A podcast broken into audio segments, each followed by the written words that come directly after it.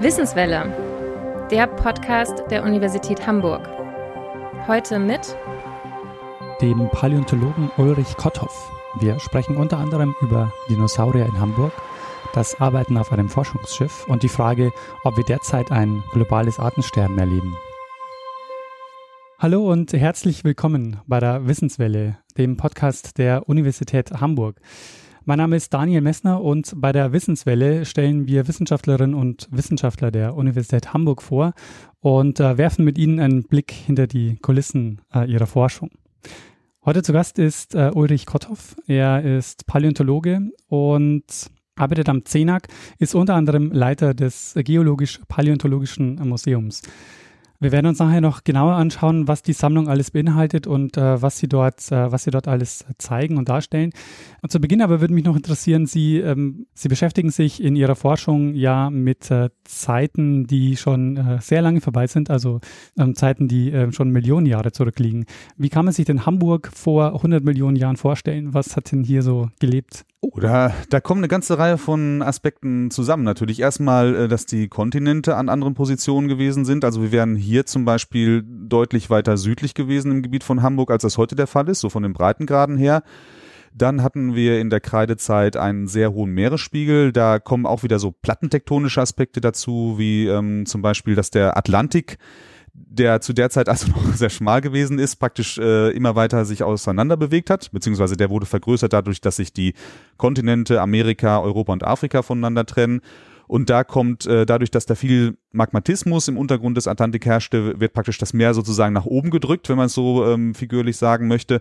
Hinzu kommt, dass wir ein ganz anderes Klima hatten. Das hängt auch mit äh, Treibhausgasen in der Atmosphäre zusammen, die damals äh, von ihren Werten her viel höher waren. Äh, das trägt natürlich dann wiederum dazu bei, dass wir weniger Eis an den Polen hatten, phasenweise wahrscheinlich gar kein äh, kontinentales Eis. Und ähm, natürlich dehnt sich auch das Meer an sich aus, wenn die Temperaturen wärmer werden. Ist ein auch nicht ganz unwichtiger Aspekt, der auch gerade bei den gegenwärtigen Klimaänderungen eine Rolle spielt. Das heißt, wir wären hier wahrscheinlich in Hamburg unter Wasser gewesen während der Kreide. Das ist auch noch äh, für die nächsten 50 Millionen Jahren bis ungefähr 50 Millionen Jahren vor heute so und ändert sich eigentlich erst, äh, ja, es fing so an vor, vor vielleicht 20, 15 Millionen Jahren, äh, dass aufgrund von äh, einem immer, werd, äh, immer kühler werdenden Klima dann die Meeresspiegel auch allmählich sinken und dann sind wir hier halt so in einem Gebiet, das mal unter Wasser ist, mal über Wasser.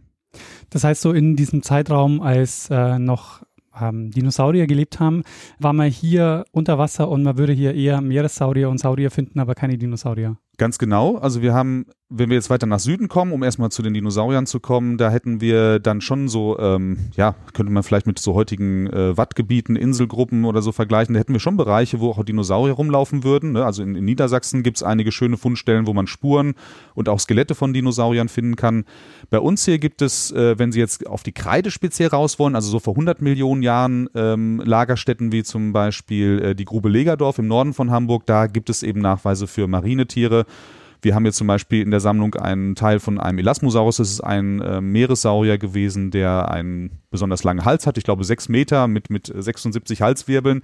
Wir haben leider kein vollständiges Skelett davon, aber also da gibt es eben äh, Nachweise für diese Tiere, aber auch für Riesenwarane, für Ammoniten, all solche Formen. Also Ammoniten kennen vielleicht einige, das sind diese schalentragenden äh, Tintenfische, die man manchmal auch so als Schnecken bezeichnet, die aber eigentlich eben in diese Tintenfischgruppe reingehören. Mit welcher Zeit beschäftigen Sie sich denn in Ihrer Forschung? Ja, da muss ich gleich eine Retourkutsche machen zu dem, was Sie am Anfang gesagt haben. Wir machen hier durchaus auch Forschung mit äh, relativ kurz zurückliegenden ähm, Bereichen. Grob würde ich sagen, es sind schon so die letzten 60 Millionen Jahre, also ähm, ähm, Zeiträume, ähm, wie wir gerade eben schon gehört haben, wo wir noch ganz andere Rahmenbedingungen hatten. Aber wir machen auch viel Forschung hier. Und wenn ich sage wir, dann meine ich äh, zum einen mich selber, aber auch die Kollegen vom Institut für Geologie, die so nur die letzten 20 bis 100.000 Jahre umfasst. Also zum Beispiel den Wechsel von der letzten Eiszeit in die gegenwärtige Warmzeit, der, der so ungefähr vor 11.000 Jahren stattgefunden hat. Das ist deswegen gerade besonders spannend, weil ähm, wir da eben sehr starke Klimaänderungen haben, sehr starke Meeresspiegelanstiege und es ist natürlich dann auch spannend ähm, zu schauen, wie es dann in der Zukunft weitergehen wird. Also ähm, das ist nicht immer leicht möglich, aus der Vergangenheit komplett auf die Zukunft zu schließen, aber man kann aus vergangenen Szenarien durchaus äh, ablesen, wie sich bestimmte ähm, Parameter, also zum Beispiel wie sich die Umwelt entwickeln würde oder wie bestimmte Organismen auf Umwelt- und Klimaveränderungen reagieren würden, um das dann eben in die Zukunft zu projizieren. Auf diesen Bereich würde ich dann äh, später nochmal gerne ein bisschen genauer eingehen. Auch die Frage, was wir denn ähm, aus dieser Forschung lernen können für die heutige Klimakrise. Zunächst würde ich aber gerne noch ähm, darüber sprechen, wie wird man eigentlich Paläontologe? Also was, was, hat, sie, ähm, was hat Sie dazu gebracht, ähm, Paläontologie zu studieren und dann auch äh, in die Forschung zu gehen? Ich glaube, bei mir hat immer ein großes naturwissenschaftliches Interesse eine Rolle gespielt, schon äh, während der Schulzeit.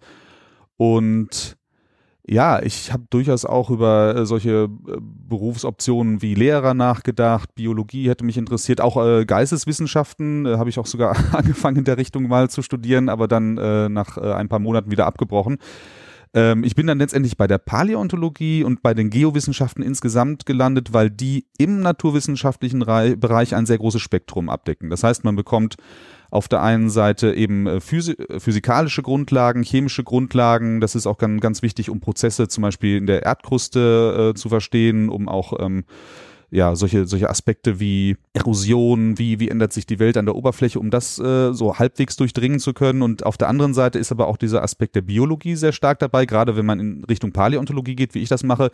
Das heißt, man hat zwangsläufig eigentlich auch ein sehr gutes Wissen im äh, Rezent, also im gegenwärtigen biologischen Bereich äh, und versucht das dann aber auf die Vergangenheit zu übertragen und findet aber umgekehrt in der Vergangenheit eben auch ähm, spannende Sachen, die es heute so nicht mehr gibt. Und das hat also für mich auch schon damals den Reiz ausgemacht, also, also sich Lebensformen anzuschauen, über die man eben nicht alles rauskriegen kann. Ne? Das ist so ein bisschen der Vorteil oder auch der Nachteil, je nachdem, wie man das sehen will, gegenüber der Biologie.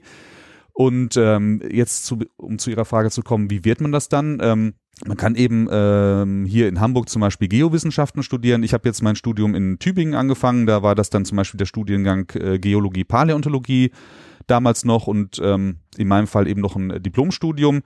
Ja, und das, ähm, das Studium selber ähm, äh, bei mir hat es jetzt äh, ein bisschen länger gedauert. Äh, ich habe, glaube ich, zwölf Semester studiert, wenn ich äh, richtig drüber nachdenke und ähm, habe mich dann, äh, nachdem ich ursprünglich wie so viele auch durchaus auch an Wirbeltieren interessiert gewesen wäre, ne, so Dinosauriermäßig und so weiter, mich dann eher in diese Richtung ähm, zunächst mal ähm, Paläoentomologie, also die Erforschung von äh, Insekten, wie die sich entwickelt haben und dann auch in Richtung der ähm, ähm Palynologie, das ist also die Pollenanalyse dann ausgerichtet.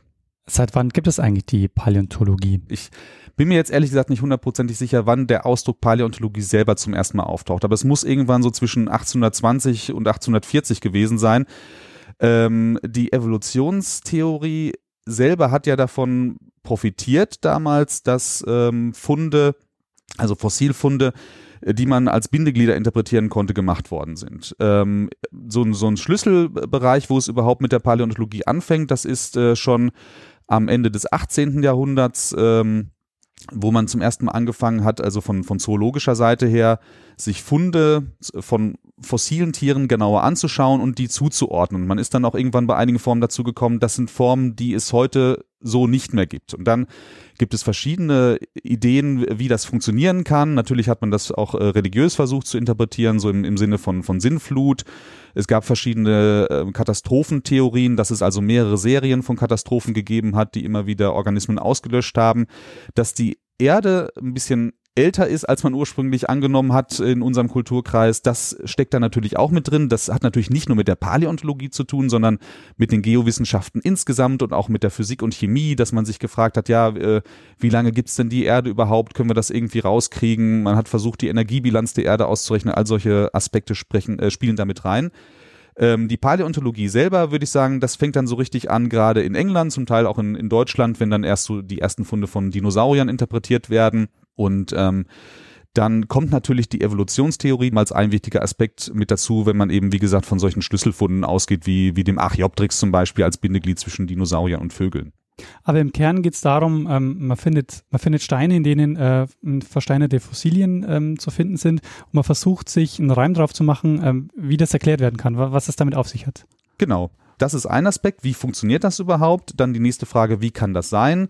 Äh, welche Alter stecken dahinter, dass das funktioniert ähm, und ähm, dann natürlich auch, was können wir aus diesen Fossilien dann lernen, ähm, wie es früher ausgesehen hat, wenn man überhaupt erstmal diesen Schritt gemacht hat, dass man eben mit sehr großen Zeiträumen agiert. wir haben die Fossilien, wir haben eine Idee davon, wie die entstanden ähm, sein könnten. Und jetzt müssen wir noch, äh, das haben Sie jetzt auch schon angedeutet, irgendwann noch eine Idee finden, ähm, wie man das Ganze in so ähm, in den Zeitlauf erklären kann. Ganz wichtig dabei, um jetzt bei diesen Fossilien so ein Alter rauszukriegen und das in einen Kontext zu setzen, sind eben Datierungsmethoden. Da gibt es einige, die hätte man oder also hat man auch dann also schon sehr früh einsetzen können, wie zum Beispiel, dass man, wenn man zum Beispiel so Seeablagerungen hat, dass man einfach versucht, jahreszeitliche ähm, Ablagerungen abzuzählen.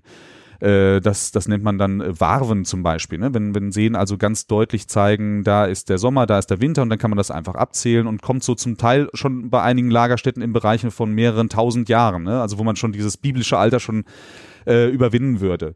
Dann ähm, gibt es natürlich auch ähm, einfach so Abschätzungsmethoden. Man kann gucken, wie schnell trennen sich zum Beispiel heute Kontinente voneinander. Wenn die mal zusammenhingen, ähm, wie lange muss es dann ungefähr gedauert haben, äh, bis die sich äh, endgültig getrennt haben.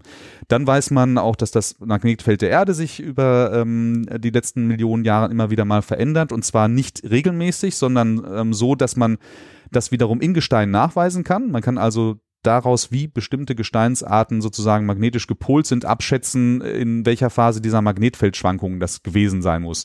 Und dann gibt es natürlich noch etwas, was uns erst seit kurzer Zeit zur Verfügung steht. Ähm, das sind eben diese Möglichkeiten, dass man das mit dem Zerfall von radioaktiven Isotopen macht.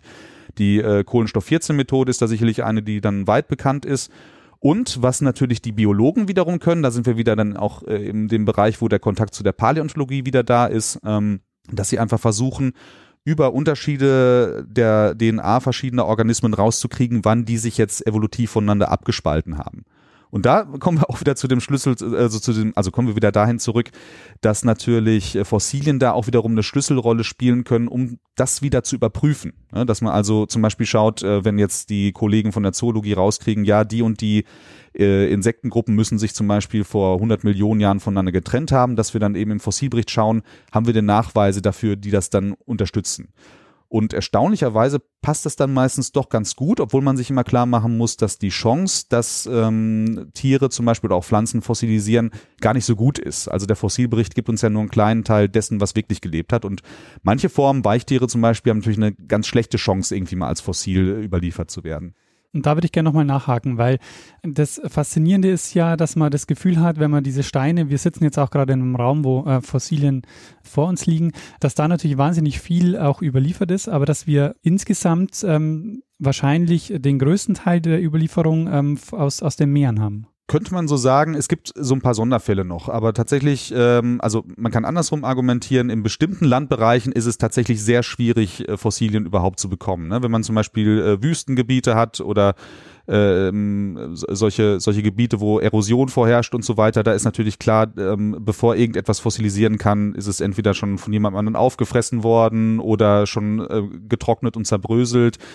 Es gibt an Land allerdings durchaus auch ein paar Möglichkeiten, ähm, Fossilien zu bekommen. Das ist zum Beispiel, wenn wir eben ähm, Seeablagerungen haben, ne, das, äh, da gibt es immer so Schlüsselstellen wie zum Beispiel die Grube Messel in Süddeutschland bei Darmstadt. Da haben wir zum Beispiel ein, ein, so eine Art Schaufenster darin, wie es hier vor ungefähr 50 Millionen Jahren ausgesehen haben könnte. Bernstein ist eine andere Möglichkeit, aber da sind wir wieder in dem Bereich, dass die Überlieferungschancen dann unterschiedlich sind. Also im Bernstein findet man natürlich dann kein ganzes äh, Wirbeltier, also zum Beispiel irgendwie so ein Urpferdchen oder so, ähm, sondern eher äh, vor allen Dingen kleine Organismen.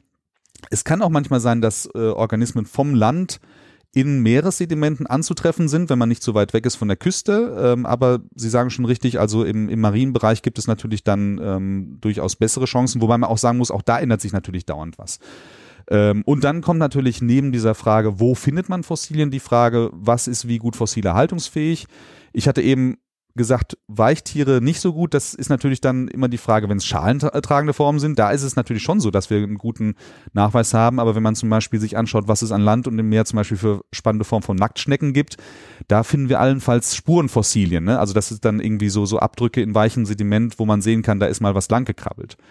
Und ähm, bei Mikroorganismen ist es ganz ähnlich. Das ist ja das, was wir auch hier in unserer Forschung viel machen, dass wir uns gerade ganz kleine Fossilien anschauen da gibt es viele Organismen, die auf die eine oder andere Art gut überlieferte Haarteile haben. Aber es gibt eben auch ganz viele Formen, ähm, die dann zum Beispiel nur aus Zellulose bestehen, wo man wirklich nur in ganz jungen Sedimenten überhaupt was findet. Wie groß sind denn die, die Lücken in der Entwicklungsgeschichte, die wir, die wir haben? Also ist es so, dass es noch große Rätsel gibt in der Paläontologie, wo Sie sagen, da haben wir noch überhaupt keine Ahnung, wie das, äh, wie das zusammenhängt? Oder kann man eigentlich so die Entwicklungsgeschichte der Erde schon ganz gut nachvollziehen mit den Funden, die wir haben? Nee, das muss man ehrlich sagen. Also da, ähm, ich glaube, das ist auch so ein Bereich, wo ähm, Biologie und Paläontologie äh, ganz eng ineinander greifen, auch ineinander greifen müssen. Es gibt einerseits den Aspekt, ähm, das ist eigentlich genau das Gegenteil. Die Biologen können natürlich nicht über Genanalysen und äh, Vergleiche heutiger Form irgendwie rauskriegen, was früher alles gelebt hat. Ne? Also äh, ich sage immer, man kann nicht anhand äh, eines Vogels und eines Krokodils, die ja irgendwann sich voneinander an, abgespalten haben, äh, aus Gruppen, die auch den Dinosaurier nahestehen, rückschließen, dass es mal Dinosaurier gegeben hat, die irgendwie 14 Meter hoch waren und, und äh, vielleicht 80 Tonnen gewogen haben. Das geht nicht. Ähm, deswegen sind Fossilien wichtig. Und auf der anderen Seite ist es aber so, ich sagte es ja schon, wir können bestimmte Gruppen eben einfach fossil nicht nachweisen oder allenfalls irgendwie indirekt, dass man also äh, irgendwelche Biomoleküle nachweist und dann sagt, ja, da ist vielleicht mal irgendwas, was so ähnlich wie ein Arche, also, also Archeen sind so eine Gruppe, äh, die mit den Bakterien äh, Ähnlichkeiten aufweisen. Also wir könnten vielleicht dann nachweisen, dass da irgendwann mal sowas rumgeschwommen ähm, ist, aber wir können nicht sagen, wie das äh, jetzt wirklich aussah, wie das gelebt hat. Und ähm, die großen Fragen, das fängt natürlich erstmal mit der Entstehung des Lebens an sich schon mal an. Da ähm, gibt es immer wieder Diskussionen, ähm, ob das jetzt irgendwie im Bereich von schwarzen Rauchern gewesen ist, ob ähm, Energiegewinnung aus äh, Stoffen und nicht aus Licht vielleicht das ursprüngliche Merkmal gewesen ist. Und in dem Bereich, da kann auch die Paläontologie viel zu beisteuern. Unser äh, Kollege hier, ähm, ähm, Herr Professor Peckmann zum Beispiel, forscht in diese Richtung zum Beispiel auch. Aber da ist es ganz wichtig, glaube ich, sich äh, immer wieder die Biologie als Analoga heranzuziehen. Und dann kann man eigentlich sagen, wir haben generell eine sehr, einen Riesenbereich in der Zeit. Das ist eigentlich von diesem Beginn des Lebens bis zu ungefähr ähm, 500, 600 Millionen Jahren vor heute, wo einfach ganz wenige Organismen nur überhaupt irgendwelche überlieferbaren Teile haben. Das heißt, man findet da mal vereinzelte Organismen, die aussehen wie Algen. Man findet Spurenfossilien, die einem helfen können zu sagen, ja, da sind sicherlich schon Mehrzeller da gewesen. Aber da sind viele große Rätsel noch offen. Und auch in diesen äh, aus geologischer Sicht gesehen jetzt äh, jungen Bereichen, sage ich mal, also im sogenannten Phanerozoikum, das heißt so, weil da eben zum ersten Mal das Leben wirklich sichtbar wird, da haben wir immer noch äh, Bereiche, wo wir dann über viele Phasen hinweg ähm, wenig Lagerstätten haben, die bestimmte Zeitfenster repräsentieren können. Und dann kommen plötzlich wieder äh, über bestimmte Bereiche viele äh, Schaufenster in die Vergangenheit rein, ähm, weil da zum Beispiel dann irgendwie Bernsteinvorkommen da sind oder weil man gerade aus dem Bereich plötzlich Seeablagerung hat. Es ist schon eher so ein bisschen Flickwerk und das macht es für uns auch schwierig. Das ist ja auch ein ganz spannendes Thema die Diversität in der Vergangenheit zu untersuchen. Es gibt da schon gute Untersuchungen und man kann wahrscheinlich auch letztendlich mit Hilfe wiederum vom Modellern, da sind wir wieder im anderen Bereich, also es gibt ja den großen Bereich hier auch in Hamburg des Klimamodellings und dass man eben auch versucht, ähm, mit Hilfe von Computern rückzurechnen, wie bestimmte Klimaprozesse ablaufen. Das kann man auch äh, für die Verbreitung von Organismen machen. Man kann zum Beispiel für einen Bereich in der Vergangenheit äh, aus dem man keine Lagerstätten hat, aber trotzdem versuchen zurückzuberechnen, was für Ökosysteme können da bestanden haben, welche Organismen können darin gelebt haben. Ne? Da, da ähm, können also alle Disziplinen ineinander greifen. So, jetzt habe ich ganz lange geantwortet. Also die Frage ist, natürlich haben wir Lücken, die sind besonders groß in den weit zurückliegenden Bereichen, aber es gibt immer auch Lücken in den, in den Bereichen, mit denen wir uns hauptsächlich beschäftigen als Paläontologen, so mit den letzten 500 Millionen Jahren. Kommen wir mal äh, zu Ihren Forschungen. Sie beschäftigen sich ja derzeit vor allen Dingen mit äh, Mikropaläontologie. Was äh, versteht man denn darunter? Was, äh, was untersuchen Sie da? Also das ist eigentlich so ein Schwammausdruck, der im Prinzip alles umfasst, wo man eigentlich ein Mikroskop braucht, letztendlich, um das anzugucken. Äh, der Grenzbereich ist tatsächlich so in dem anderen, was ich äh, gerne mache, so äh, Paläoentomologie, also sich mit Insekten beschäftigen. Auch da braucht man schon äh, Mikroskope. Aber das sind dann auch zum Teil eben noch Formen, die man sozusagen noch mit bloßem Auge erkennen kann. Mikrofossilien, das sind eben so, so Organismen, in meinem äh, Fall wären das zum Beispiel Dinoflagellaten. Das sind also, also ähm, Algen, die so bis maximal 200 Mikrometer groß werden, also im, im Bruchteil eines Millimeters. Pollenkörner sind natürlich dann auch als ähm, ähm, Befruchtungsmittel für die Pflanzen ganz wichtige Mikrofossilien, die uns natürlich wiederum was über die Pflanzenwelt sagen können. Andere Kollegen jetzt hier im Institut für Geologie zum Beispiel beschäftigen sich mit Foraminiferen. Das sind sozusagen tierische Einzeller, die also keine Photosynthese machen. Und ähm, da gibt es auch ein paar Formen, die größer werden als ein Zentimeter, aber die meisten sind auch so winzig klein, dass man da ein äh, Mikroskop braucht. Die haben unterschiedliche ähm, Erhaltungspotenziale, einfach deswegen, weil sie aus unterschiedlichen Substanzen bestehen. Das eigentlich Organische findet man meistens nicht mehr. Aber diese Foraminiferen zum Beispiel, die haben äh, Skelette aus äh, Kalzit, so Außenskelette, die sie schützen. Manche von denen sammeln auch äh, Partikel aus ihrer Umgebung, zum Beispiel Sandpartikel und machen sich daraus Gehäuse. Dinoflagellaten, die ich erwähnt habe, die haben eigentlich kein gutes Erhaltungspotenzial, legen aber ähm, manchmal Zysten an, also so Schutzmäntelchen sozusagen im, im Laufe ihrer Reproduktion. Und die sind dann fossil erhaltungsfähig, weil die aus einem sehr säureresistenten Material bestehen. Und das gleiche gilt für Pollenkörner, Sporen und solche äh, Formen. Die ähm, haben auch ähm, eine ähm, nicht mineralische, sondern organisch wandige Außenschicht. Und ähm, da kann man zum Beispiel einfach so eine, so eine Tonprobe, wenn ich jetzt irgendwie aus dem Bohrkern eine Probe rausnehme, mit bestimmten Säuren behandeln und dann bleiben deren äh, Außen heute oder die, die Schutzwände eben übrig und die kann man dann unter Mikroskop äh, betrachten und auszählen. Der Vorteil ist zunächst mal äh, gegenüber so, so größeren Objekten wie, wie äh, Insekten, Dinosauriern oder was auch immer was man nimmt, dass man dann in einer kleinen Probe schon sehr viele von diesen Organismen findet. Und das heißt, man kann dann statistisch relevante Analysen machen. Ne? Also wenn Sie jetzt irgendwie einen äh, Dinosaurier finden, äh, dann haben Sie in Ihrem Bohrkern vielleicht nur einen Bruchteil von dem, müssen das irgendwie dann versuchen rauszukriegen, was das ist. Und selbst wenn der Ihnen was über das Klima aussagen könnte, kann das ja auch mal ein Zufallstreffer sein. Ne? Ähm, dagegen hätten Sie in einem Kubikzentimeter Sedimentprobe wahrscheinlich schon äh, mehrere hunderttausend Pollenkörner, mehrere tausend von diesen Foraminiferen äh, und auch von diesen Algen. Und so kann man an, an ein und derselben Probe eben schon sehr viel über die Umwelt zu einer bestimmten Zeit an einem bestimmten Ort rauskriegen. Sie haben jetzt schon die Bohrkerne angesprochen. Ähm, das Material, das Sie sich ansehen, ist sehr, sehr klein. Sie haben gesagt, Sie brauchen ein Mikroskop dafür. Ähm, wie kommen Sie denn zu dem Bohrkern? Also wie kann man sich diesen Bohrkern vorstellen? Ja, das ähm, kommt erstmal drauf an. Also man hat erstmal ja eigentlich eine wissenschaftliche Fragestellung, von der man ausgeht. Ähm, man, man könnte manchmal so den Eindruck kriegen, wir fahren mit Forschungsschiffen raus, äh, wenn es jetzt um Marinebohrkerne geht und, und bohren da einfach wild rum. Nein, man will ja äh, bestimmte Fragestellungen beantworten. Ähm, wir haben zum Beispiel hier in ähm, Hamburg ähm, die Leitstelle der deutschen Forschungsschiffe sitzen. Die wird auch von einem ähm, Kollegen aus dem Institut für Geologie derzeit geleitet, von Herrn Wetzler ähm, und die bekommt dann Anträge auf Forschungsfahrten und dann müssen Wissenschaftler, ähm, die sich auch in Gruppen vorher zusammentun, um das zu planen, darlegen, was sie jetzt erforschen wollen. Zum Beispiel ähm, werde ich wahrscheinlich im kommenden Jahr wieder in den äh, Ägäisraum fahren.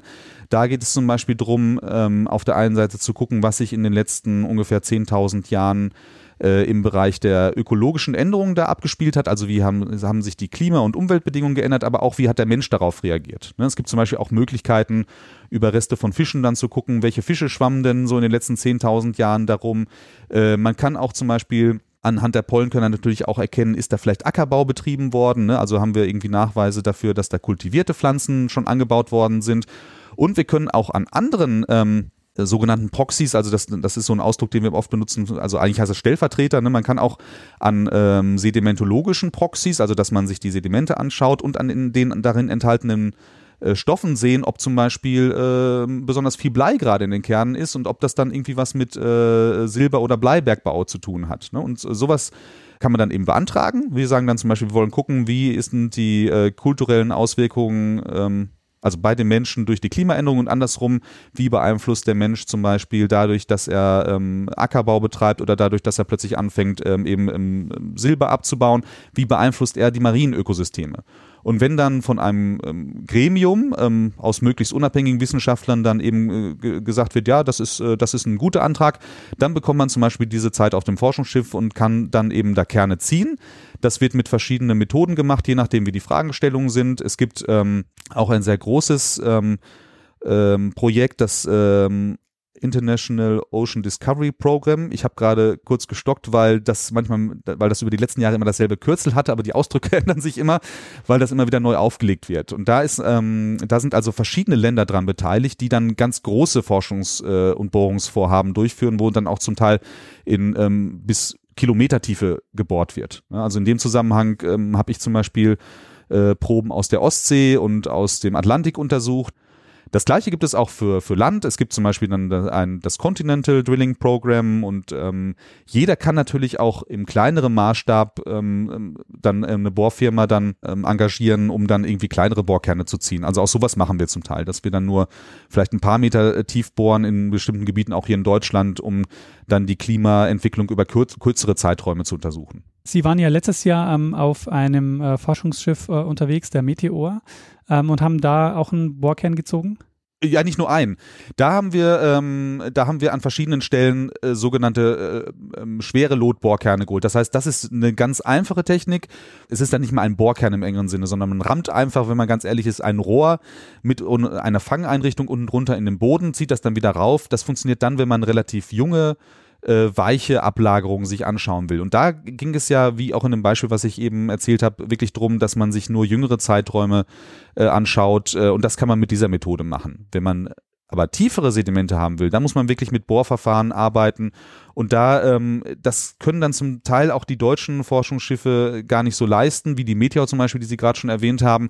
Äh, da fehlt das Equipment. Da käme dieses andere Programm, was ich eben erwähnt habe, dieses IODP-Programm ähm, mit rein, äh, wo es da drei Schiffe gibt, ähm, beziehungsweise in einem Fall handelt es sich einfach nur so um eine Bohreinrichtung, die auf verschiedene äh, Schiffe montiert werden kann, wo man auch richtig tief runterbohren kann. Was ist denn richtig tief? Richtig tief, also für meine Verhältnisse wäre schon so 500, 600 Meter richtig tief. Das ist so das äh, tiefste, wo ich dann teilgenommen habe. Aber es geht natürlich auch noch deutlich tiefer. Und die andere spannende Frage ist ja auch, in welcher Wassertiefe kann man bohren? Äh, die Kollegen in Bremen zum Beispiel, die haben ähm, ein sehr schönes Gerät, wo man das praktisch direkt am Meeresboden arbeitet und relativ autark dann äh, da die Bohrung sozusagen mit Aufsicht von oben durchführt. Ähm, funktioniert meines Wissens inzwischen auch erstaunlich gut. Ne? Also da, da, ähm, da kann man dann auch in großen Wassertiefen sehr lange Bohrkerne ins Sediment unterdrücken sozusagen. In welche Zeiträume dringen Sie denn davor mit so einem Bohrkern? Das kommt drauf an.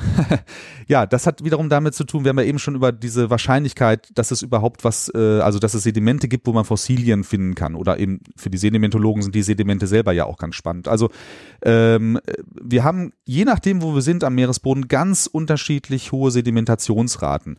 Das heißt, ich kann rein hypothetisch an bestimmten Stellen mit einem ganz kurzen Bohrkern trotzdem bis zu einer Million Jahre umfassen und auf der anderen Seite ähm, kann man auch mit einem sehr langen Bohrkern, wenn man an einer Stelle ist, wo die Sedimentationsraten, also die Ablagerungsraten des Sediments sehr groß sind, dann also ähm, äh, nur einen sehr kleinen Zeit, äh, also einen sehr kleinen Zeitbereich dann umfassen mit einer Bohrung, den dann aber sehr hochauflösend angucken. Das ist natürlich dann spannend, wenn man gucken will, wie schnell spielen sich zum Beispiel Klima- und Ökosystemänderungen ab.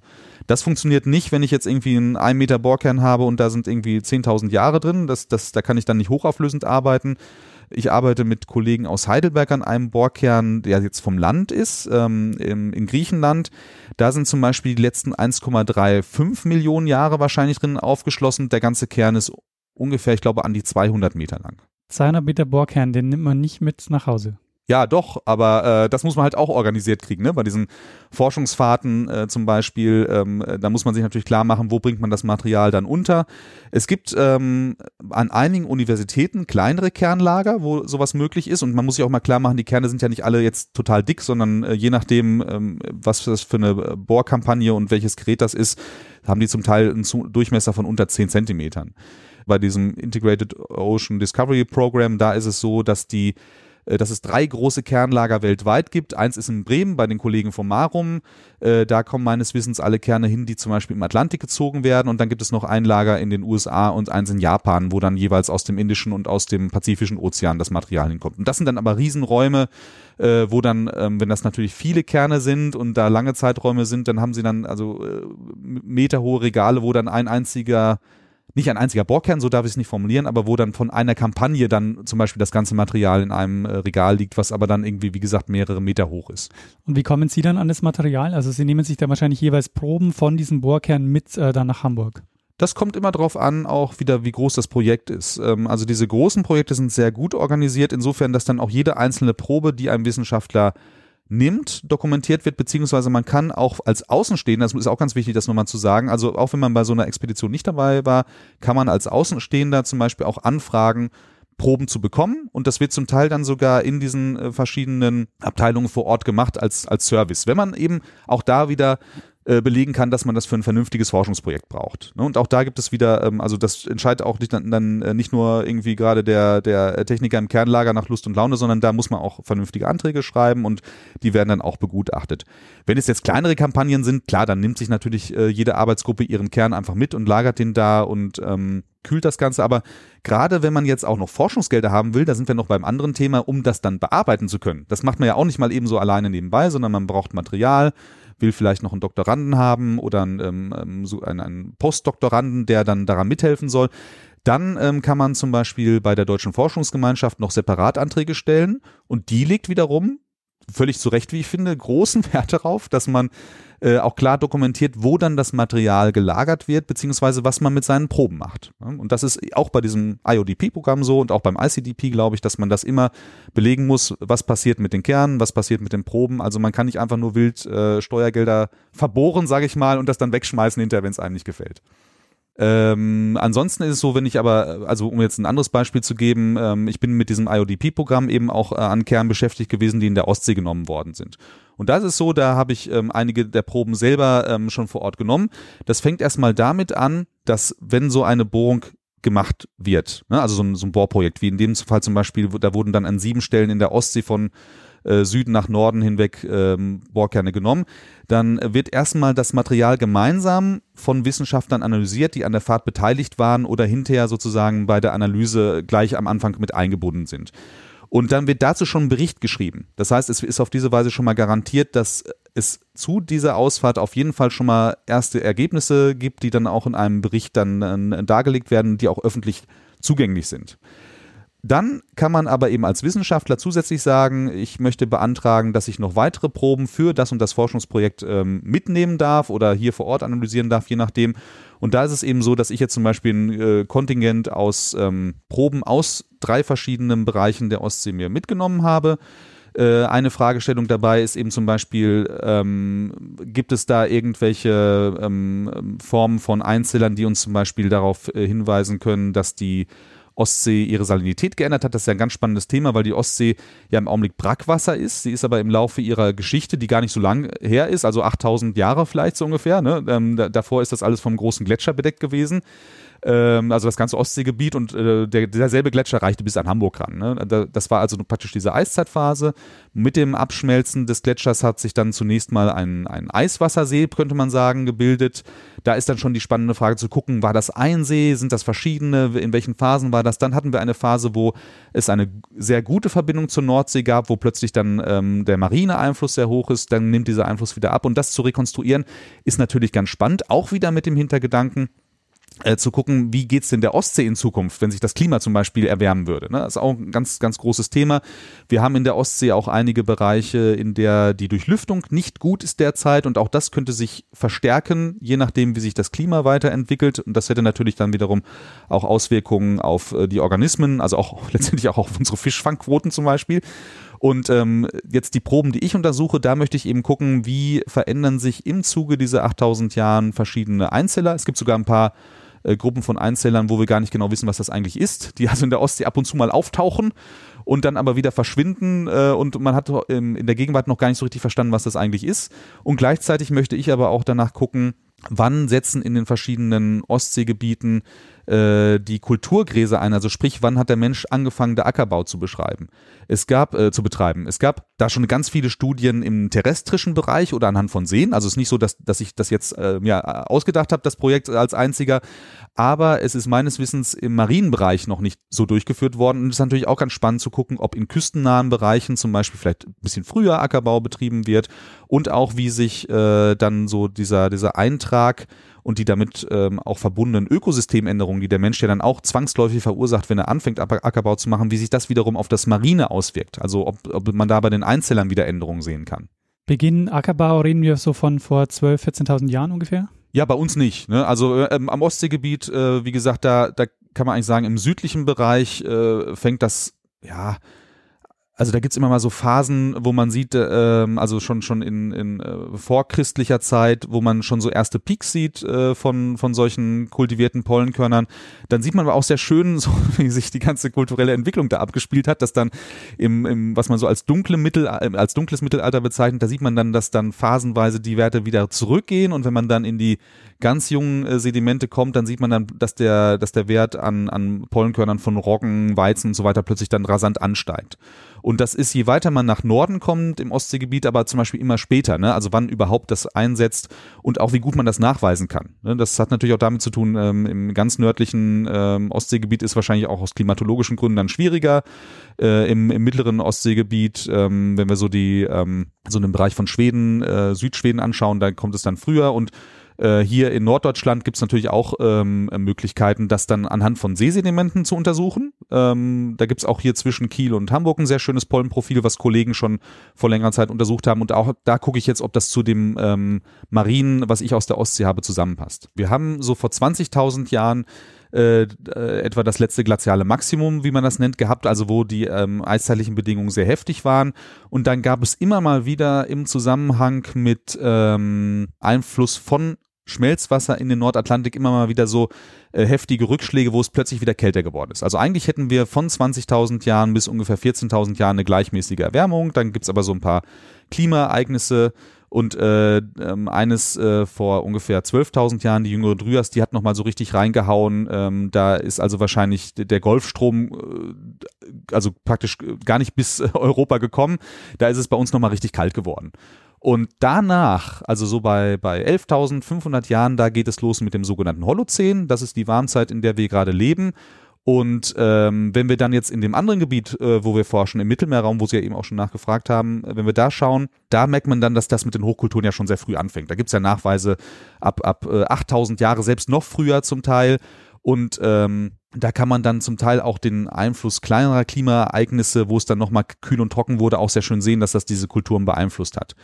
Äh, wenn man jetzt in den Bereich der Ostsee geht, wo ich eben gerade äh, reinschaue, da ist es eben so, dass dann die Erwärmung dann doch noch ziemlich lange dauert. Also auch bei 8000 Jahren ähm, gab es nochmal so ein Kälteereignis und eigentlich erst danach äh, fängt das überhaupt an, dass man hier Bedingungen hat, die so angenehm sind, dass man da Ackerbau betreiben könnte. Und da hatte ich ja schon erwähnt, gibt es dann eben in, in Deutschland verschiedene äh, Pollenprofile jetzt an Land, wo man dann schon sehr schön sehen kann, wie auch der Ackerbau sich allmählich so, so ausbreitet. Man sieht dann zum Beispiel auch, dass wärmeliebende Pflanzen einwandern, zum Beispiel die Buchen, was wir so als natürlichen Buchenwald empfinden, ähm, das gibt's eigentlich erst so seit, seit 4000 Jahren maximal. Äh, vorher sind, äh, sind die Eichen deutlich dominanter gewesen und, ähm, und davor dann zum Beispiel Birkengewächse und Kiefern und sowas. Und eigentlich erst nach diesem Bereich, wo auch die Buchen dann einwandern, da kann man eigentlich erst auch äh, dann sehen, dass irgendwann diese Anteile der Laubbaumpollen wieder zurückgehen. Dafür breiten sich dann, dann Gräser und Kräuter aus und da mit einhergehen, vielleicht auch, weil der Mensch selber zur Entwaldung beigetragen hat, sieht man eben auch, dass dann zum Beispiel die Pollenkörner von Roggen und Weizen ansteigen. Kann man denn diese Pollen sehr gut voneinander unterscheiden? Also ich stelle mir die in äh, versteinert schon sehr ähnlich vor. Ja, die sind ja nicht direkt versteinert. Das ist jetzt wieder so ein spannendes Thema. Was ist äh, versteinert? Die, ich, die ähm, Pollenkörner haben so ähnlich wie auch einige Algen so eine Außenhülle. Die besteht aus einem Material, was man praktischerweise als Sporopollenin bezeichnet, was übrigens chemisch eigentlich jetzt erst so richtig verstanden wird. So, also im Laufe der letzten äh, ähm, zehn Jahre ungefähr ist man da, glaube ich, ein bisschen schlauer geworden. Das ist also immer noch organisches Material. Ich kann rein hypothetisch, und das funktioniert zum Teil auch wirklich, selbst in ganz alten Gesteinen, die mehrere hundert Millionen Jahre alt sind, ähm, die ähm, mineralischen Bestandteile weglösen mit Säuren und finde dann die organisch wandigen Strukturen von diesen Pollenkörnern und bestimmten Algen also ich habe selber äh, anhand von Sedimenten aus den Jura das schon gemacht, die so 190 Millionen Jahre alt waren. Ne? Also das geht. Und das heißt also, im Prinzip sind die jetzt nicht versteinert, ähm, sondern, sondern noch organisch, nur das innen drin, das ist natürlich weg. Also das eigentliche Erbmaterial. Die Pollenkörner dienen ja eigentlich dazu, dass äh, praktisch äh, dass das äh, Erbmaterial von einer männlichen Pflanze auf die weibliche übertragen werden kann über den Stempel. In dem Zusammenhang jetzt äh, zu Ihrer Frage, wie man das unterscheiden kann, die äh, Pollenkörner haben durchaus charakteristische Grundformen. Es ist aber durchaus nicht unproblematisch, jetzt zum Beispiel äh, die Pollenkörner von gezüchteten Getreide äh, von denen von anderen Graspollen zu unterscheiden. Äh, Faustregel ist erstmal, man kann so einen groben Trend machen, dass man einfach die Größe nimmt. Es ist nämlich tatsächlich so, dass die kultivierten Gräser in der Regel auch deutlich größere Pollenkörner haben. Und dann gibt es noch so weitere Merkmale, die haben, also man kann sich im Prinzip so ein Pollenkorn eines Grases, also eines äh, sogenannten Süßgrases, wie so ein Luftballon vorstellen. Das ist einfach nur so eine runde Kugel, also die Außenhaut, in der eine Pore ist, eine Öffnung.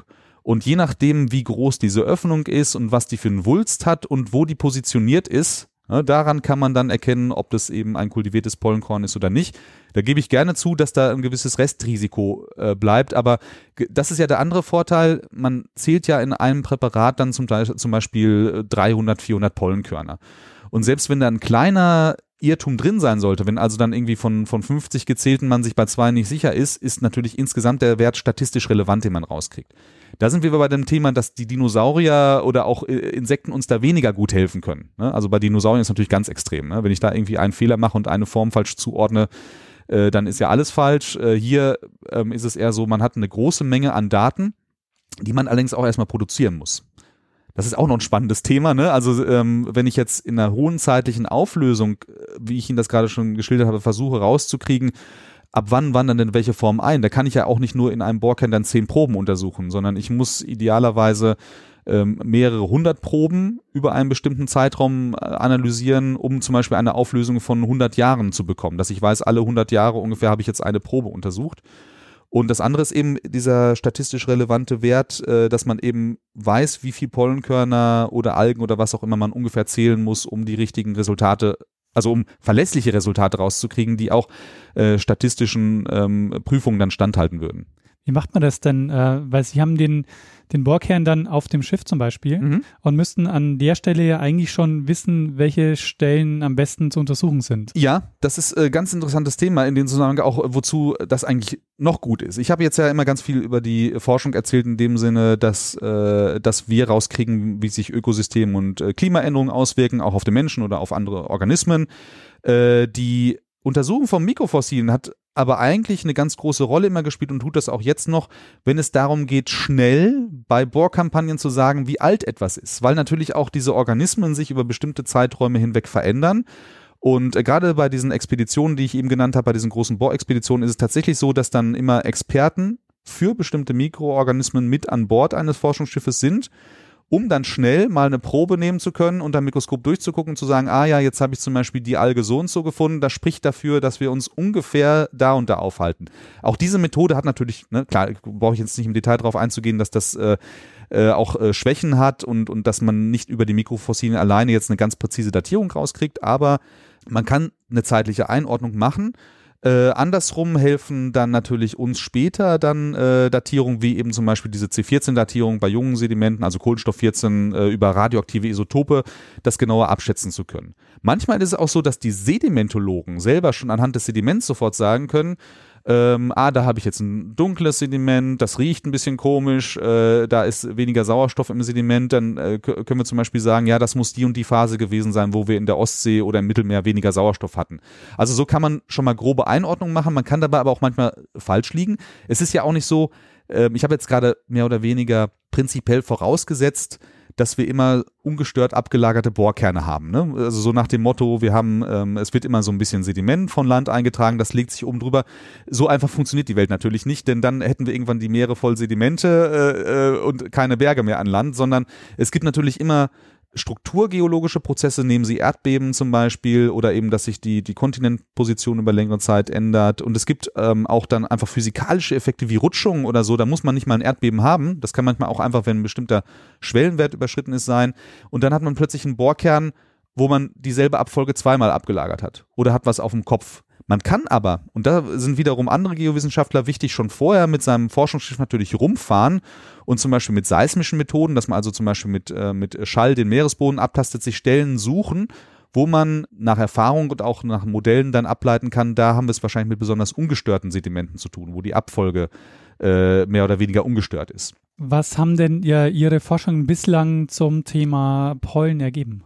Im Mittelmeerraum äh, habe ich jetzt zum Beispiel schon durch, ähm, durch frühere ähm, Untersuchungen mit dazu beigetragen, dass man zum Beispiel eines der großen Kälte-Events ähm, der Vergangenheit ähm, nicht nur identifizieren konnte, sondern sagen konnte erstmal, wie stark sind da die Abkühlungen wirklich gewesen. Also haben wir es mit Abkühlungen von nur 1 Grad Celsius im Jahresdurchschnitt zu tun oder von 4, Jahr, äh, 4 Grad. Äh, das, ist, das ist mir im Prinzip sogar für mehrere äh, Kälteereignisse gefunden, für die man zum Teil sogar in dem Gebiet, wo ich im Mittelmeer war, gar keine Nachweise bisher hatte. Äh, es ist auch insofern spannend, weil diese Kälteereignisse, die tragen dadurch, dass sie das Oberflächenwasser abkühlen, auch dazu bei, dass dann ähm, ähm, eine bessere äh, Zirkulation des Meerwassers wieder einsetzt, während äh, in durchgängig warmen Zeiten häufig die, diese ähm, Durchmischung des Wassers stagniert, was natürlich auch wieder Auswirkungen auf die Organismen hat. Und wir konnten zum Beispiel dann auch zeigen, mit anderen Kollegen zusammen natürlich, dass ähm, dass dann äh, bestimmte Kälteereignisse zu dieser Durchmischung beitragen und, äh, und dann auch zum Beispiel die Ablagerung von sauerstoffarmen Sedimenten wieder durchbrechen, weil dann die Durchlüftung wieder besser ist, wenn äh, kaltes Wasser von, un von oben nach unten sinkt. Äh, weitere ähm, Ergebnisse aus den letzten Jahren, die ich so ähm, rekapitulieren könnte, sind, dass wir im äh, früheren Zeiträumen an der Ostküste von Nordamerika zum Beispiel zeigen konnten, dass da die äh, Klimabedingungen eigentlich relativ stabil gewesen sind über längere Zeiträume. Das hat sicherlich auch damit zu tun, dass auf der Seite äh, der Golfstrom äh, für eine gewisse Stabilität sorgt. Und generell muss man immer sagen, Klimaänderungen äh, spielen sich ja nicht überall auf der Welt gleich ab, sondern es hat viel damit zu tun, wo man gerade ist. Ist man küstennah, küstenfern, Gebirgsregion oder nicht. Äh, deswegen, ähm, um ganz kurz diesen Exkurs zur heutigen äh, möglichen Klimaänderungen zu machen, äh, manch einer denkt vielleicht aus seiner persönlichen Erfahrung heraus, äh, ich sehe ja gar keinen Klimawechsel, bei uns wird es nur kälter oder so, aber das ist eben ein, ein Trugschluss. Ne? Man muss da höllisch aufpassen, je nachdem, in welcher Region man ist. Und sowas machen wir eben auch in der Vergangenheit. Ähm, bei der Ostseeforschung, um da noch kurz drauf einzugehen, da ähm, konnten, äh, habe ich vor allen Dingen äh, bei zwei Projekten mit dazu beigetragen, überhaupt erstmal diese äh, Datierung sicherer zu machen. Wir haben nämlich manchmal auch durchaus das Problem, dass die Datierungsmethoden, die ich eben genannt habe über, über die ähm, radioaktiven Isotope, dass die manchmal gar nicht so gut funktionieren. Da gibt's äh, durchaus Probleme, die das verfälschen können. Und dann kommt man manchmal auch zu diesen ähm, Methoden zurück, dass man eben Pollenkörner selber benutzen kann. Ich hatte ja gesagt, man sieht, äh, in einigen Gebieten, dass Pollenkörner zu einer bestimmten Zeit einwandern. Und das kann man natürlich auch im Umkehrschluss, wenn man sich da, wo man seine Daten hernimmt, sicher ist, dass das altes Modell stimmt, dann auch auf andere benachbarte Bereiche übertragen.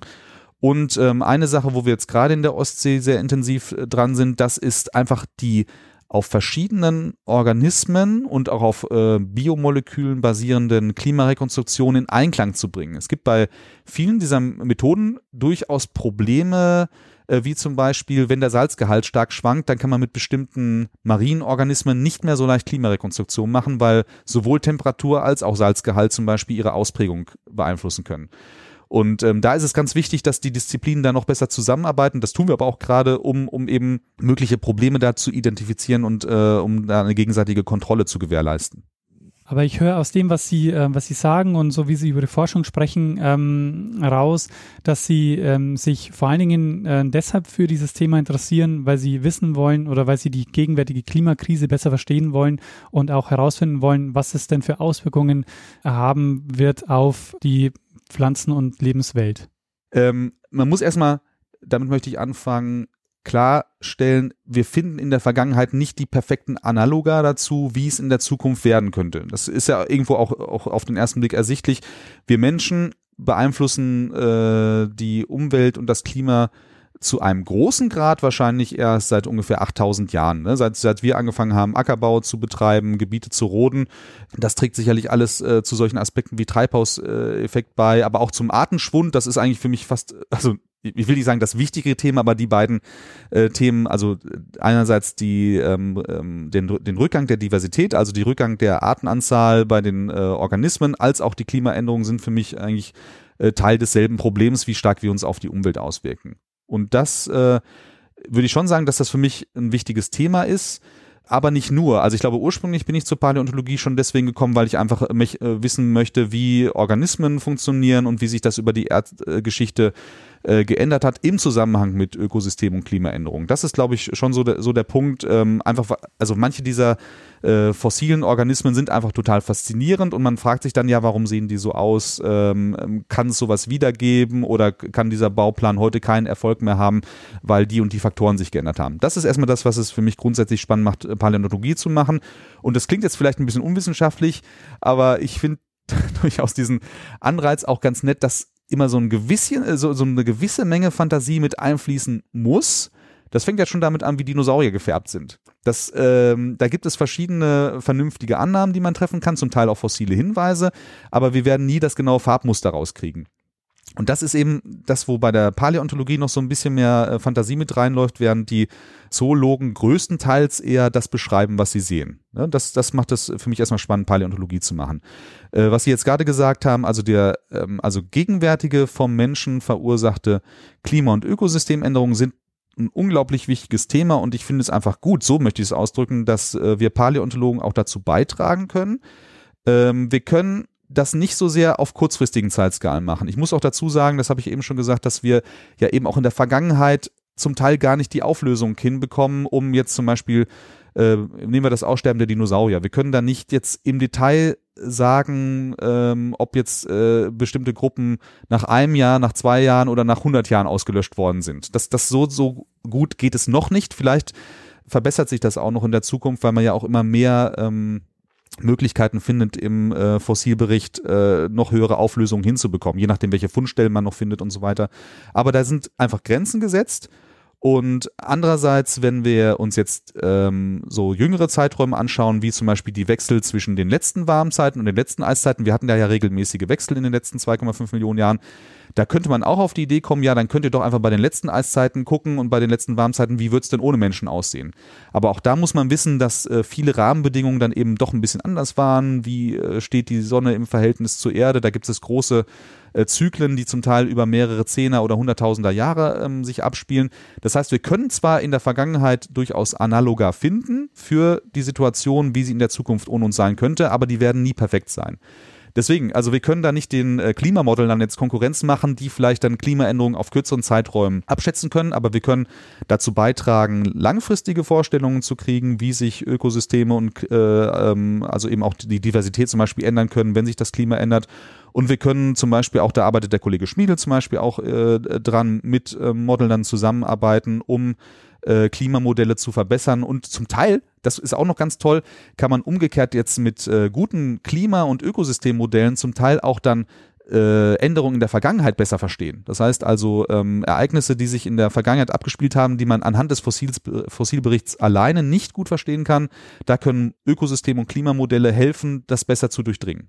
Ähm, wir haben jetzt auch schon ein bisschen über die Eiszeit gesprochen, mhm. die so Höhepunkt, haben sie gesagt, vor 20.000 Jahren, vor 10.000 Jahren ähm, ist die dann also abgeklungen. Und ähm, soweit ich mich erinnere, ähm, in meinem Schulwissen äh, ist es ja so, dass die Eiszeit auch zyklisch passiert. Mhm. Also man würde ähm, wahrscheinlich jetzt eigentlich mit einer Eiszeit rechnen, oder? Also es ist so, es gibt ähm, eine ähm, Zyklizität äh, bei der Position, die die Erde relativ äh, zur Sonne einnimmt und ähm, die Umlaufbahn der Erde um die Sonne spielt dabei auch eine Rolle. Und diese, diese, das sind also Zyklen, die man so als Milankovic-Zyklen bezeichnet, weil Herr äh, Milankovic ähm, im 20. Jahrhundert, also in der ersten Hälfte des 20. Jahrhunderts, ähm, den Zusammenhang hergestellt hat zwischen diesen Zyklen und Eiszeiten. Äh, das eine ist eben, wie die Erdachse geneigt ist im Verhältnis zur Sonne. Das ändert sich so alle 40.000 Jahre. Dann gibt es aber auch noch so eine, so eine Kreiselbewegung, die die Erde so ungefähr alle 23.000 Jahre macht, wo also ihre Erdachse nochmal äh, so eine so eine Drehbewegung vollführt, dann ist die Ellipse, auf der die Sonne, äh, Quatsch, die Erde um die Sonne kreist, äh, natürlich auch ähm, mal ein bisschen mehr elliptisch, mal ein bisschen weniger. Das sind nur minimale Werte, aber die Kombination gepaart mit bestimmten Schwellenwerten, ähm, die sorgt dafür, dass es diese Wechsel von Eis- und Warmzeiten gibt. Mit Schwellenwerten meine ich zum Beispiel, das ist ein, ein Beispiel, was, glaube ich, den meisten sofort einleuchtet. Ähm, ähm, wenn wir eine vereiste Erde haben, wird mehr Sonnenlicht reflektiert und ähm, kommt zum Teil dann auch wieder gleich aus unserer Atmosphäre raus. Das heißt also, wir haben eine Abkühlung, wenn wir mehr Eis haben und wir haben eine Erwärmung, wenn wir weniger Eis haben. Das ist also praktisch ein Effekt, der sich selber verstärkt. Es gibt zum Glück auch noch andere äh, Effekte wie Vulkanismus oder so, die dem entgegenwirken können. Und es ist so, wenn, wenn es im Winter besonders kalt wird, spielt das eigentlich gar nicht so eine große Rolle. Wichtig ist eigentlich, ab wann sich äh, in, äh, am Ende der Sommermonate wieder neues Eis bildet, äh, neuer Schneefall einsetzt und so weiter und wann es wieder taut. Deswegen spielen vor allen Dingen die ähm, Temperaturen während der Sommer eigentlich eine große Rolle. Ne? Die sind natürlich auf der Nord- und Südhalbkugel versetzt und je nachdem eben, wie diese Position der Erde im Vergleich zur Sonne ist, wie diese Neigungen sind, äh, werden, haben wir da eben zum Teil während der Sommermonate mehr Sonneneinstrahlung oder weniger. Diese Wechsel, die tragen dazu bei, dass wir ähm, etwa alle 100.000 Jahre derzeit eine Warmzeit haben, die uns aus den äh, generell eher eiszeitlichen Bedingungen rausbringt. Witzigerweise waren, war es früher eher alle 40.000 Jahre. Da hat ein anderer Zyklus mehr mit reingespielt und das ist auch eine ganz spannende Frage, wieso sich das geändert hat, wo auch wiederum Klimamodelle ganz groß helfen können. Äh, jedenfalls, das heißt, Sie haben völlig recht, wir müssten eigentlich ähm, je nachdem, ähm, wie man es jetzt ähm, von, von diesen äh, verschiedenen Zyklen her interpretiert, in ein paar tausend Jahren, vielleicht sogar nur in, in wenigen tausend Jahren, in eine Eiszeit reinkommen. Wir haben aber jetzt durch, ähm, durch unseren Ausstoß an äh, Treibhausgasen, was diesen Treibhausgasspiegel betrifft, zum Beispiel das CO2-Schwellenwerte, also, also Werte erreicht, so muss ich es ausdrücken, die wir das letzte Mal vor 15 Millionen Jahren hatten, als wir viel weniger Eis auf der Erde hatten. Und wir nähern uns Werten an, die wir vor 50 Millionen Jahren hatten, wo wir praktisch äh, fast gar kein Inlandeis hatten. Und ähm, man könnte postulieren, dass wir wahrscheinlich es schon geschafft haben, dass wir nicht mehr in so eine Eiszeit kommen. Aber da sind wir bei dem spannenden Punkt, das können die Paläontologen und die, äh, also überhaupt die Geowissenschaftler alleine nicht beantworten, sondern da müsste man wirklich ähm, in Zusammenarbeit mit äh, Klimaforschern, die mit Klimamodellen arbeiten, das noch genauer abschätzen. Aber ich fürchte tatsächlich, dass wir es jetzt schon äh, geschafft haben und es wird ja wohl eher noch so weitergehen mit unserem Treibhausgasausstoß. Man muss dazu sagen, dass natürlich die, äh, die Prozesse insgesamt bei den Treibhausgasen, ich, ich, ich will nicht sagen, dass die immer noch nicht verstanden sind, die sind schon gut verstanden und in vielen Klimamodellen ist man erstaunt, was da schon alles einfließt aber bestimmte Rückkopplungseffekte ähm, oder auch ähm, wie sich dann das, ähm, das Ansteigen eines Treibhausgases auf andere Effekte auswirkt, das ist immer noch sehr komplex. Ich glaube, da würden, äh, würden jetzt die ähm, Kollegen äh, von der Modeling-Abteilung nicht schimpfen, wenn ich sage, es gibt immer noch Möglichkeiten, da weiter dran zu arbeiten. Aber ähm, da wird es sicherlich noch Überraschungen geben und da kann die, äh, können die Geowissenschaften alleine eben auch nicht helfen und sagen, aus der Vergangenheit wissen wir, das wird so und so. So einfach ist es leider nicht. Jetzt haben Sie sich schon viel beschäftigt äh, mit Fossilien, haben wahrscheinlich auch schon äh, gesehen, was es so an, ähm, an, an Leben in den letzten Millionen Jahren gab auf der Erde. Äh, würden Sie denn sagen, oder äh, wie ist es denn aus Ihrer Sicht, äh, erleben wir gerade ähm, ein weiteres Massenaussterben? Ich würde es so sehen, dass wir erstmal natürlich Schwierigkeiten haben, in der Vergangenheit wirklich festzumachen, welche Gruppen sterben wie aus, unter welchen Bedingungen. Das ähm, hat eben damit zu tun, dass das Erhaltungspotenzial einerseits nicht da ist und wir haben nicht überall jetzt zum Beispiel, wir haben nicht direkt nach dem äh, Meteoriteneinschlag am Ende der Kreidezeit direkt irgendwo eine, eine Ablagerung mit Insekten, wo wir sofort sehen können, hui, wen hat's denn da getroffen, sondern wir haben eher so Schaufenster davor und danach, zum Beispiel im äh, baltischen, pomesischen Bernstein oder sowas ähm, und da stecken natürlich viele Millionen Jahre dazwischen. Das macht es ein bisschen schwierig. Man kann aber sehen, dass zum Beispiel den Insekten ähm, diese Massenaussterbeereignisse sogar relativ wenig ausgemacht haben. Andere Gruppen sind da viel mehr von äh, betroffen. Und ich würde von daher sagen, ob wir jetzt gerade gegenwärtig ein Massenaussterbeereignis erleben, das hat äh, damit zu tun, wie man das definiert. In der Vergangenheit kann man sagen, wenn zum Beispiel eine bestimmte Anzahl von Taxa auf einem hohen systematischen Niveau ausstirbt, das muss ich vielleicht übersetzen. Damit ist gemeint, äh, einzelne Arten kann man immer wieder relativ schnell neu bin, äh, bilden, aber wenn man in der Erdgeschichte sieht, dass ganze Familien aussterben oder ganze erfolgreiche Baupläne plötzlich weg sind. Ne, das wären zum Beispiel äh, eben die großen Dinosaurier, da haben ja ähm, alleine die Vögel als eine kleine Gruppe überlebt, genauso wie wir zum Beispiel bei einem viel größeren Aussterben noch am Ende der Permzeit vor 240 Millionen Jahren, da sind also ganze Korallengruppen ausgestorben. Es hat dann viele Millionen Jahre gedauert, bis sie wieder aufgetaucht sind.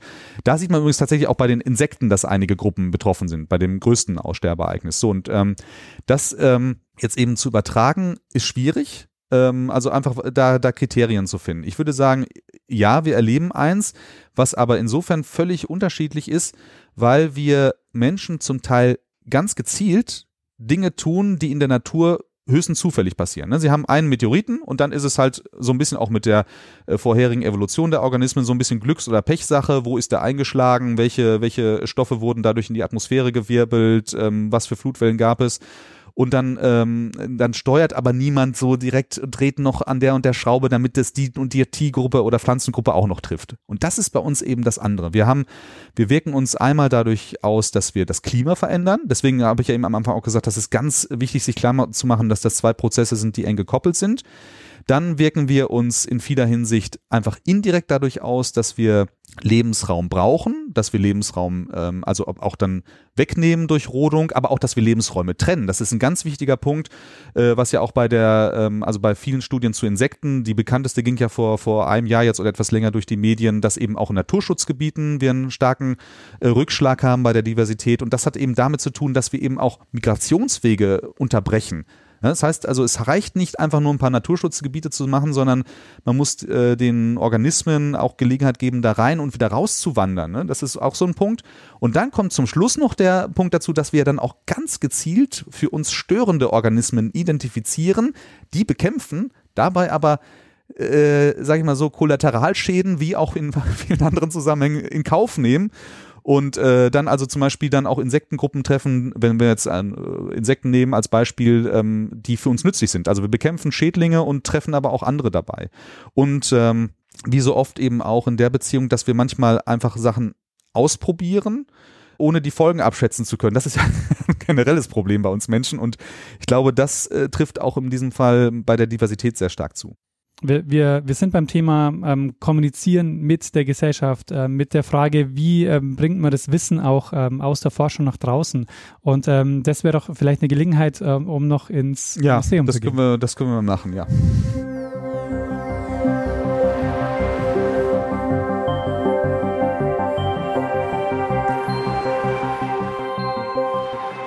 So, wir sind jetzt äh, im Museum. Vielleicht können Sie ganz kurz in ein, zwei Sätzen noch beschreiben, äh, was wir hier sehen.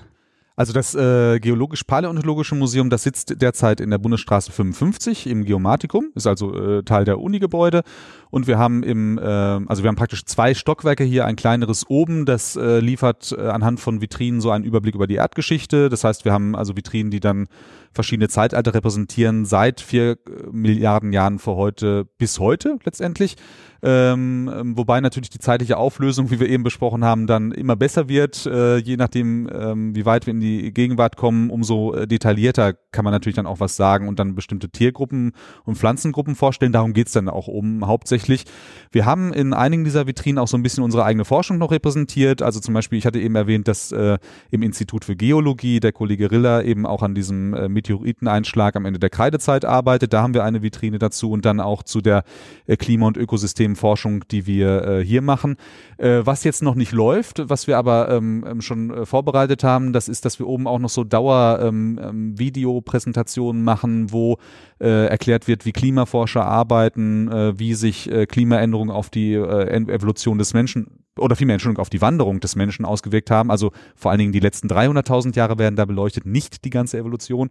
Und äh, wir haben auch schon eine Präsentation äh, dazu, ähm, wie bestimmte kurzfristige Klimaereignisse sich ausgewirkt haben während der letzten Eiszeit. Ja, also das ist so der Plan, dass wir das äh, als Dauerschleife oder idealerweise dann später noch so auf Knopfdruck dann abrufbar machen. Was ist denn Ihr Lieblingsobjekt hier? ja, das ist jetzt so, das ist jetzt echt schwierig, weil äh, ich muss dazu sagen, äh, mein Lieblingsobjekt wäre, äh, wir können mal kurz darüber gehen, äh, mein Lieblingsobjekt wäre, wenn wir es denn irgendwie mal umgesetzt kriegten, ähm, ein Modell von einem Elasmosaurus. Sie sehen hier, das ist so ein Wirbelfragment von diesem Tier, was äh, eben äh, im Gebiet der Grube Legerdorf, also das ist so das Gebiet äh, Kronsmoor, ähm, Elmshorn, da stehen diese kreidezeitlichen Sedimente an. Die sind durch Salzstöcke nach oben gedrückt worden. Ne? Also wenn wir nochmal weiter in die Zeit zurückreisen würden, 240 Millionen Jahre vor heute ungefähr, dann hätten wir hier ähm, ähm, marine Ablagerungen ähm, mit äh, sehr starker sogenannter Evaporation, das also viel verdunstet und dann haben wir dadurch große Salzmengen im Untergrund von ganz Norddeutschland. Nicht nur hier und an einigen Stellen kommt das Salz eben nach oben und äh, bringt dann äh, ältere Gesteine mit hoch oder drückt die von unten weiter nach oben. Und das ist eben hier der Fall. Und mein ähm, Traum war eigentlich immer, und ich hoffe, dass wir den auch noch realisiert kriegen, dass wir eben zu diesem äh, leider nicht ganz so gut erhaltenen Meeressaurier einmal das komplette Skelett hier zeigen können, was wir haben, vielleicht noch besser präpariert und dann äh, dazu ein lebensgroßes Modell, was dann eben zeigen würde, wie, wie beeindruckend das Tier eigentlich wirklich war. Ja. Wenn jetzt jemand Lust hat, sich das mal hier genauer anzuschauen und vielleicht auch eine Führung gerne hätte, ähm, an wen kann man sich wenden und wann ist dieses Museum hier geöffnet? also die Öffnungszeiten des Museums sind gebunden an die Öffnungszeiten des Geomatikums erstmal prinzipiell. Das Geomatikum ist also dann bei den ganz gewöhnlichen äh, Arbeitstagen, wo auch der Unibetrieb läuft, offen. Das heißt also montags bis freitags normalerweise, wenn kein Feiertag ist, äh, so, so zwischen 9 und 18 Uhr. Und äh, in der Vorlesungszeit kann man auch samstags vormittags gut rein. Äh, wenn man Führung machen möchte, dann ähm, gibt es tatsächlich die Möglichkeit, das äh, über den Museumsdienst der Stadt Hamburg zu buchen. Es ist so, dass äh, wir auch eine museumspädagogische Abteilung haben ähm, und ähm, Herr Bein von dieser Abteilung hat also ähm, dann verschiedene Führungsangebote äh, vorbereitet, die dann eben alle drei Museen, die zum Zentrum für Naturkunde gehören, betreffen. Also auch das Zoologische und das Mineralogische Museum, aber auch unseres. Und da kann man bestimmte Programme buchen. Also zum Beispiel äh, äh, Führungen zu Dinosauriern, äh, Führungen, äh, wie Fossilien entstehen und sowas, wenn ich mich richtig erinnere. Ansonsten ist es auch noch so, dass wir natürlich bei Spezialveranstaltungen noch Führungen anbieten. Also da wäre zum Beispiel die lange Nacht der Museen zu nennen, die wir allerdings wahrscheinlich genau nächstes Jahr jetzt mal nicht machen werden, nachdem wir das zehn Jahre äh, durchgeführt haben. Äh, aber auch ähm, wenn Tage der offenen Tür sind oder so, da, das äh, wird dann immer noch vorher angekündigt.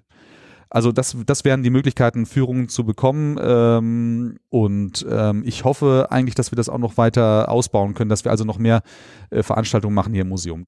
Gibt es noch einen Punkt, wo Sie sagen würden, den sollte man noch aufgreifen? Da haben wir bislang noch nicht drüber gesprochen, oder? Ja, also sicherlich ja, aber ich glaube, ähm, also ich glaube, wir haben viele Punkte abgearbeitet, die mir jetzt äh, wichtig wären. Und ähm, an, ansonsten, ich glaube, äh, vieles von dem, was ich jetzt gesagt habe, könnte ich mir vorstellen, wären ja wahrscheinlich auch gute Anknüpfungspunkte für weitere Interviewpartner, ähm, sowohl als aus den Sozial- als auch äh, Geschichts- als auch Naturwissenschaften. Super, ja, dann sage ich vielen, vielen Dank fürs Mitmachen. Äh, hat äh, großen Spaß bereitet und ich habe viel gelernt und ich hoffe auch, ähm, das äh, geht auch ein, so die zuhören. Dann sage ich äh, vielen Dank fürs Mitmachen und auf bald. Auf bald. Und das war die Wissenswelle mit dem Paläontologen Ulrich Kotthoff. Wir freuen uns über Feedback, Kommentare und Anmerkungen unter social-media at uni-hamburg.de. Ich sage danke fürs Zuhören und bis zum nächsten Mal.